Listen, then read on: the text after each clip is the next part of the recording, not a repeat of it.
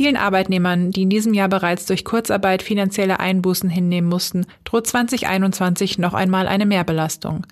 Mehr dazu erfahren Sie im Schwerpunkt des SVZ Audio Snack. Mein Name ist Anna Scholz und es ist Dienstag um 8 Uhr.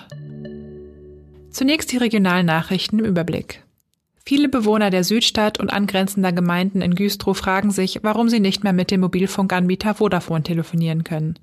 Ute Frahm, die Geschäftsführerin der Wohnungsbaugesellschaft Güstrow, erklärt das.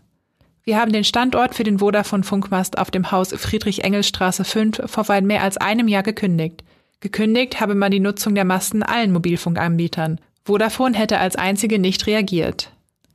Spektakulärer Fund bei der Sanierung der Goethe-Schule im historischen Stadtkern von Wismar. Bauarbeiter fanden im Keller der Schule unter einem ehemaligen Mädchen-WC menschliche Skelette. Wir wussten, dass dieser Teil der Schule 1880 auf dem ehemaligen Friedhof des mittelalterlichen Dominikanerklosters gebaut wurde, sagte Bauleiter Mike Severin. Eine Überraschung seien die gut erhaltenen menschlichen Überreste nur Zentimeter unter dem Kellerboden dennoch gewesen.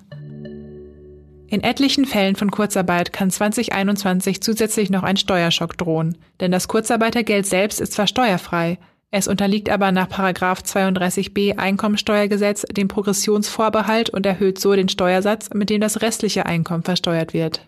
In Mecklenburg-Vorpommern haben nach Angaben der Arbeitsagentur 40 Prozent der Unternehmen Kurzarbeit für bis zu 200.000 Beschäftigte beantragt.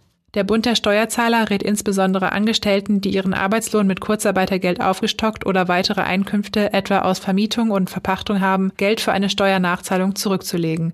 Wer dagegen in Kurzarbeit null geschickt wurde, kann sogar eine Erstattung erwarten, rechnet der Steuerzahlerbund vor. Das war der SVZ Audio Snack. Die nächste Folge hören Sie am Mittwochmorgen.